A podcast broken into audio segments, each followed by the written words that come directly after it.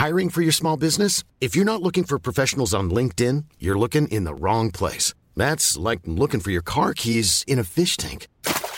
LinkedIn helps you hire professionals you can't find anywhere else, even those who aren't actively searching for a new job but might be open to the perfect role. In a given month, over 70% of LinkedIn users don't even visit other leading job sites. So start looking in the right place. With LinkedIn, you can hire professionals like a professional. Post your free job on linkedin.com slash people today. Laurence Ferrari, Bruno Le Maire est votre invité ce matin. Bonjour Bruno Le Maire. Bonjour Laurence Ferrari. Bienvenue dans la matinale de CNews. Les nuages noirs s'accumulent sur l'économie française. Inflation et taux d'intérêt en hausse, augmentation vertigineuse des prix de l'alimentation et de l'énergie. Euh, si on rajoute les 150 000 contaminations jour pour le Covid et le risque d'une France bloquée à l'Assemblée nationale, on a un tableau très morose, vous me l'accorderez. mais c'est pas tout à fait ma vision. Mais euh, vous allez me la donner. Mais est-ce que la France ne risque pas d'entrer en période de récession? Non, je ne pense pas. Euh, je pense que la croissance française est solide. On l'a fixé à 2,5% pour 2022. Moins que prévu. Moins que prévu, mais comme tous les autres pays euh, occidentaux, tous les autres pays euh, européens, nous avons le choc inflationniste, nous avons euh, la fermeture de la Chine, nous avons la déstabilisation américaine qui pèse sur la croissance. Mais la croissance française résiste. C'est un des chiffres de croissance les plus élevés de la zone euro. Et c'est le résultat de tout le travail de fond que nous avons fait depuis cinq ans. Attractivité du pays, baisse de la fiscalité sur les entreprises, formation et qualification des salariés. C'est ça qui nous permet de résister aujourd'hui. Notre difficulté, elle est sur les finances publiques, elle n'est pas sur la situation économique et solide. L'investissement se porte bien, l'investissement des entreprises, et surtout l'emploi se porte très bien. Donc tout ça montre que le tableau est plus contrasté que vous ne pouvez le dire. Mais, mais l'un est intimement lié à l'autre. Les finances publiques sont intimement liées à la politique que vous avez menée, le quoi qu'il en coûte. L'argent magique, on continue à dépenser sans compter. Non, on est sorti du quoi qu'il en coûte, je l'ai dit en septembre dernier. Euh, nous ne pouvons pas continuer dans le quoi qu'il en coûte. Le quoi qu'il en coûte était justifié par l'effondrement de l'économie française en 2020, avec euh, une récession, pour le coup, d'une violence comparable à celle de 1929. Donc nous avons protégé soutenu les salariés, soutenu les entreprises. Maintenant, nous revenons à la normale et nous combattons l'inflation. Mais la bonne, Donc on dépense. la bonne réponse à l'inflation, ce n'est pas le quoi qu'il en coûte. Le quoi qu'il en coûte était la bonne réponse à la crise du Covid.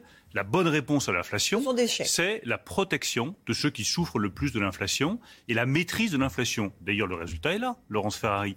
4%, 5% d'inflation, c'est le chiffre le plus faible de la zone euro. Donc c'est la preuve que toutes les mesures que nous avons prises sur l'électricité, sur le gaz, le bouclier tarifaire, les remises sur le carburant ont été efficaces. Nous protégeons mieux et nous avons protégé plus vite contre l'inflation que la plupart des pays européens. Nos déficits publics, où en sont-ils? Quelle est votre prévision pour cette année? Nous allons tenir les 5% de déficit public. C'est la preuve que nous sommes responsables.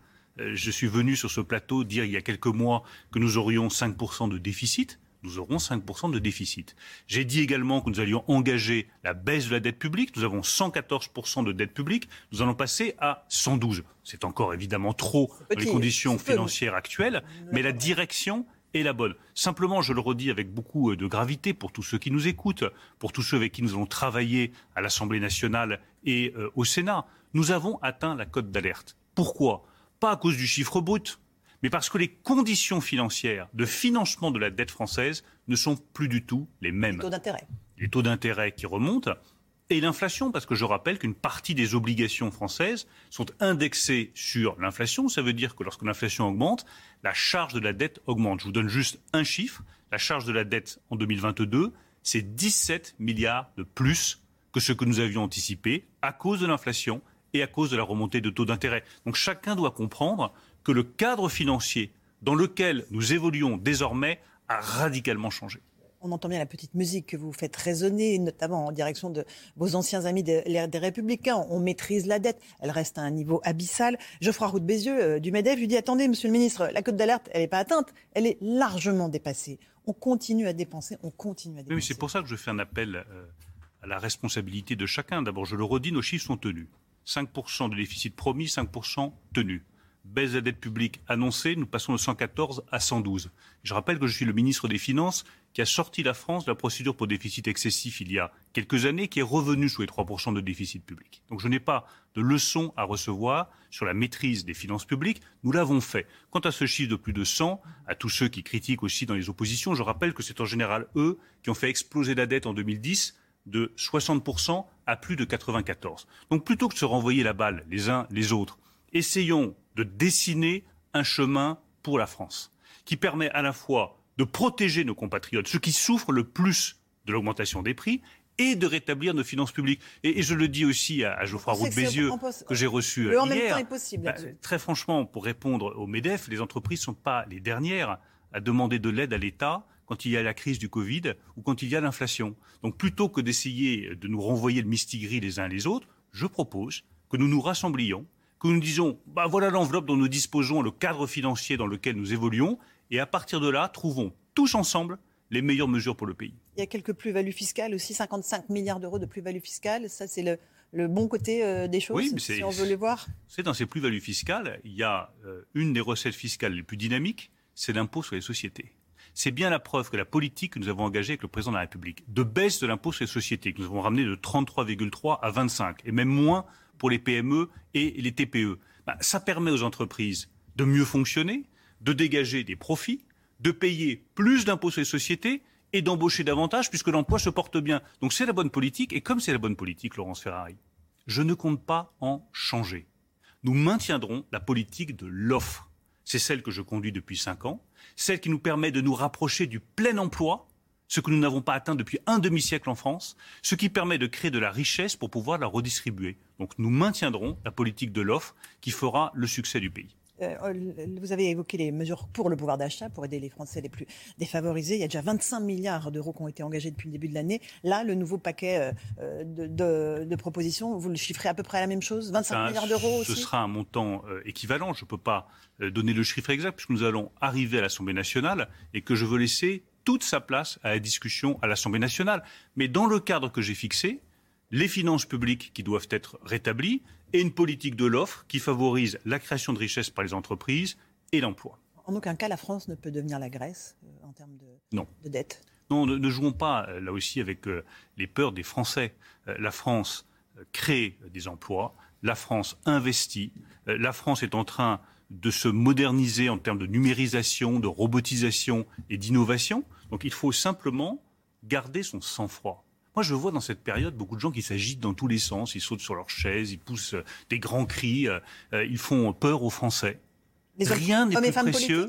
Oui, des hommes et des femmes politiques qui jouent avec les peurs des Français. Rien n'est plus précieux que le sang-froid dans ces périodes de grande agitation. Oui, il y a un pic inflationniste. Oui, c'est très dur pour des millions de nos compatriotes et c'est bien pour ça que nous les protégeons. Ce pic inflationniste ne durera pas éternellement et si nous sommes capables de tenir cette ligne économique de rétablissement des finances publiques, de soutien à ceux qui sont les plus fragiles et de création d'emplois, nous nous en sortirons sur la question de l'énergie. Est-ce qu'il faut sortir du marché européen de l'électricité euh, qui en fait a fait grimper la facture de 35 euh, de, l'électricité. Est-ce qu'il ne faut pas en sortir? Le président Macron l'a dit. Il ne faut pas sortir du marché européen de l'énergie. En revanche, je pense, comme l'a fait le président de la République, que maintenant il faut hausser le ton. Avoir de l'électricité décarbonée dont le prix est indexé sur les énergies fossiles, c'est stupide. C'est stupide économiquement et c'est révoltant d'un point de vue climatique. Donc s'il faut hausser le ton, croyez-moi, ça ne me dérange absolument pas de le faire avec la Commission européenne, avec nos partenaires européens. Nous ne voulons plus payer l'électricité décarbonée au prix des énergies fossiles. Oui, mais après, une fois qu'on a haussé le ton, qu'est-ce qui se passe? Rien? Ne vous inquiétez pas, il se passe toujours quelque chose quand on hausse le ton. Il faut le faire avec des arguments. Nous en avons. Il faut le faire avec de la détermination. Nous n'en manquons pas avec Emmanuel Macron. Sur effectivement l'échec que vous allez proposer, est-ce que c'est la solution? Les Républicains notamment disent on ne veut pas de cette politique d'échec, chèque alimentation, chèque carburant. C'est une petite des mesurettes, disent-ils. Vous entendez euh, leurs propositions J'entends, mais enfin ils expliqueront aux Français qu'un chèque alimentation n'est pas une bonne idée. Moi, je pense que c'est une bonne idée. Parce que c'est une idée qui est simple, immédiate, et que moi, je suis ici pour répondre aux préoccupations immédiates, pour ne pas dire les angoisses immédiates de millions de nos compatriotes. Quand vous avez une famille de trois ou quatre enfants, que vous n'avez plus à payer ce qu'il faut pour les nourrir correctement, désolé, ma responsabilité, c'est de trouver une solution immédiate. Je ne dis pas que c'est une solution formidable. Je dis qu'elle a le mérite de l'efficacité, de la simplicité et de la rapidité. Donc oui, le chèque alimentaire est une solution efficace pour nos compatriotes. on est d'accord que l'État n'est pas amené à payer pour l'alimentation et l'électricité, pour le carburant des Français il est là. Évidemment que non. C'est bien pour ça que nous privilégions des mesures temporaires à des mesures pérennes. Quand on nous dit qu'il faut baisser la TVA, mais c'est très bien. Sauf que baisser la TVA, ça n'est pas une mesure temporaire. Parce qu'une fois que vous avez baissé la TVA, vous ne revenez jamais dessus. Donc vous vous privez de recettes fiscales dont vous avez besoin pour les services publics, pour l'hôpital, pour les collèges, pour les universités. Nous préférons des mesures transitoires.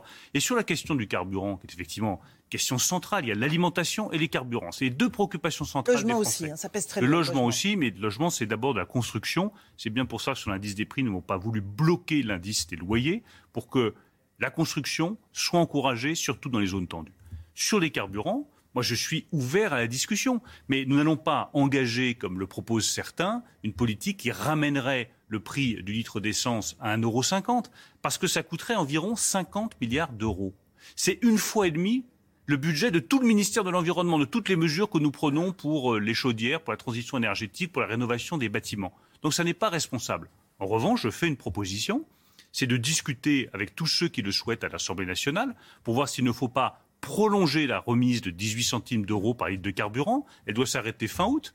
Est-ce qu'il ne faut pas la prolonger jusqu'à fin décembre? Est-ce qu'il ne faut pas ajouter à cette remise? Une mesure pour tous ceux qui sont obligés de prendre leur voiture pour aller travailler. Je pense euh, aux professions indépendantes, je pense aux salariés, je pense aux alternants, tous ces jeunes qui aujourd'hui sont à 40-50 mhm. km de leur entreprise et qui peuvent plus financer leur déplacement en voiture. Moi, je suis prêt à regarder cette option. Au passage, le bonus écologique pour l'achat d'une voiture électrique doit s'arrêter là, le 1er juillet. C'est une aberration. Est-ce qu'il est prolongé? Nous maintiendrons euh, le bonus. Nous maintiendrons le bonus de 6 000 euros sur l'achat de véhicules électriques. Il devait s'arrêter effectivement au 1er juillet. Il sera maintenu jusqu'à la fin de l'année 2022, puisque nous avons une grande ambition qui est d'accélérer la transition du véhicule thermique vers le véhicule électrique. Mais il faut accompagner nos compatriotes. Beaucoup d'entre eux euh, ne peuvent absolument pas se payer un véhicule électrique. Un énorme défaut, c'est que c'est très cher. Donc il faut les encourager.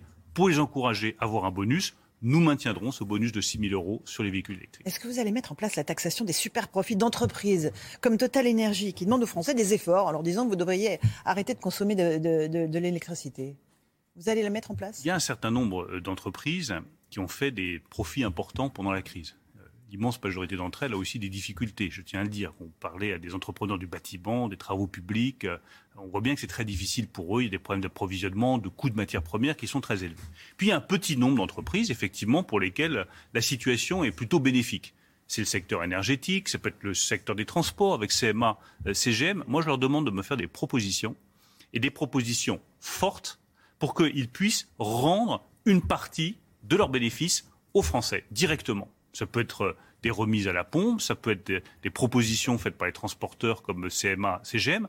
Aujourd'hui, j'estime qu'ils peuvent faire bien davantage. Après, s'ils préfèrent ne pas faire davantage, eh bien, nous prendrons nos responsabilités. Euh, l'impôt exceptionnel sur les hauts revenus, très hauts revenus demandé par Laurent Berger, ça, vous prenez, vous prenez pas? Non.